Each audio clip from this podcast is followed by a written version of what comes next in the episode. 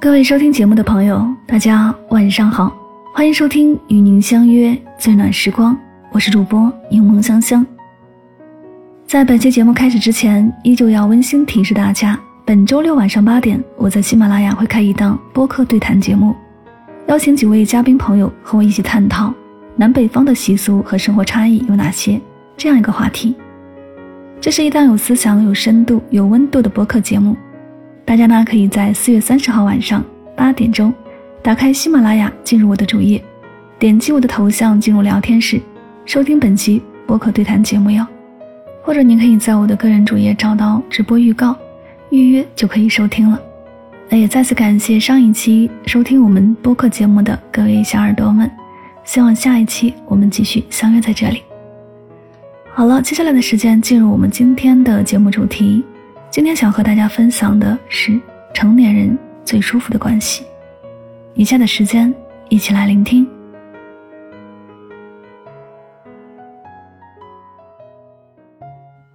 佛说，人这一辈子，无论你遇见谁，都是你生命里必然出现的人，都有原因，都有使命，绝非偶然。这个人一定会教会你一些什么。那些出现在你生命中的人，有的是为了温暖你。有的是为了历练你，有的是为了辜负你。遇见的人多了，经历的事儿多了，才慢慢懂得，并不是所有人都能陪你走到最后，也不是所有人都值得你的真心付出。总有一些人，无论你怎么用力，怎么讨好，还是打动不了他的心。还有一些人，不需要太多的言语，太多的付出就可以相处得很舒服。到了一定年纪，你就会明白。成年人之间最好的关系，莫过于相处舒服。舒服的关系不必迎合，无需讨好。张爱玲曾写过这样一句话：“见了他，他变得很低很低，低到尘埃里，但他心里是欢喜的，从尘埃里开出花来。”年少时总是被这样的情感所打动，还以为爱一个人就是要这样，可以为他卑微到尘埃里。可以伪装成他喜欢的样子，还可以无限的取悦他、讨好他，却并不明白，踮起脚尖去爱一个人，到最后，受伤的只能是你自己。因为脚踮久了，人会累；爱掏空了，心会碎。而真正爱你的人，不需要你的刻意讨好，不需要你的小心翼翼，更不需要你的委曲求全。他爱的就是你原本的样子。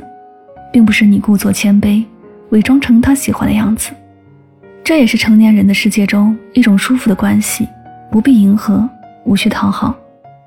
毕竟一厢情愿的付出，努力迎合的讨好，到头来得到的从来不是真心，而是辜负。就像日剧《风平浪静的闲暇》中的女主，为了讨好男友，天生自来卷的她，每天偷偷早起一小时，将卷发拉成直发。不仅如此，男友不喜欢她喝酒，她就假装自己不会喝酒，喝一点就会醉倒。可这样拼命迎合、用力讨好的结果呢？就是男友越发不尊重她，甚至跟同事一起嘲讽、讥笑她。听过一句话：但凡需要你努力迎合才能维系的关系，都是错的，因为你的每一次迎合、每一次取悦别人，都是放弃了内心坚守的一片阵地，到最后。连你自己也会厌恶这样卑微、讨好、没有自我的自己。要知道，相处舒服的关系从来就不是放低姿态，一味讨好对方，而是简单真实的做好自己。所以，与其大费周折的想去取悦谁，不如努力做好真实的自己，不卑微、不迎合、不讨好，你就是你最好的你。舒服的关系，轻而有见。殊不逾矩。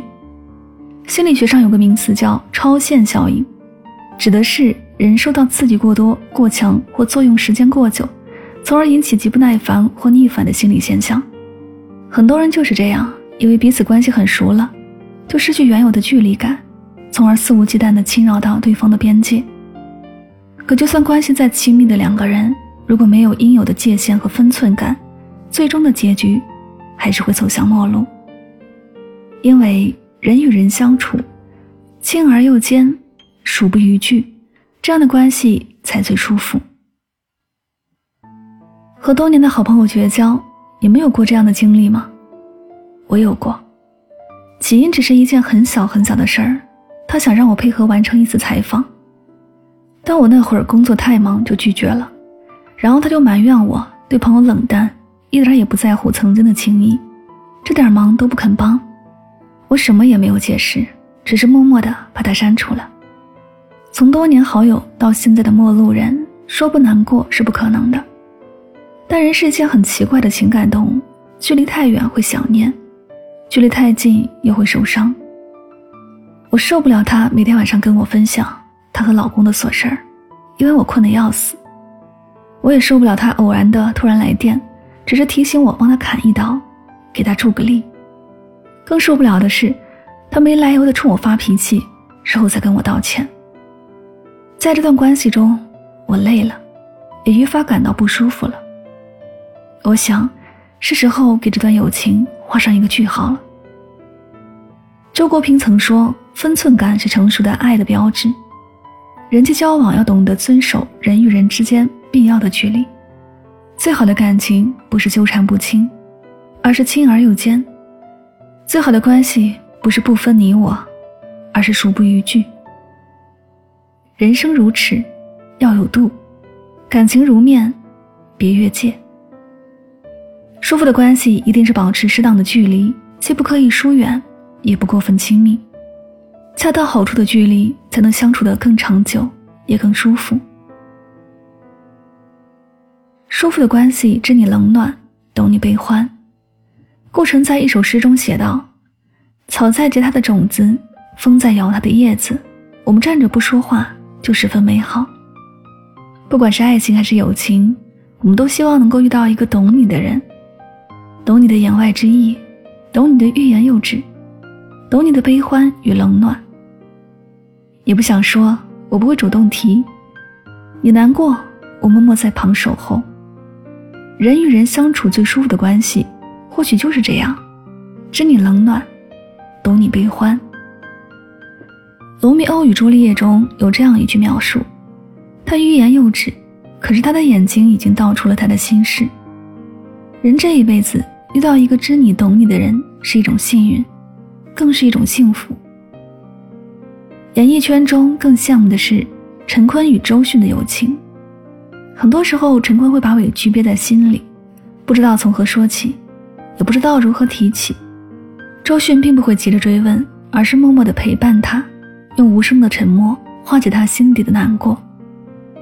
就像陈坤在采访中说的那样：“我跟小迅不用多说。”我有一点糟糕，那我们就喝一点东西吧，听听音乐，两个小时就这样过去了。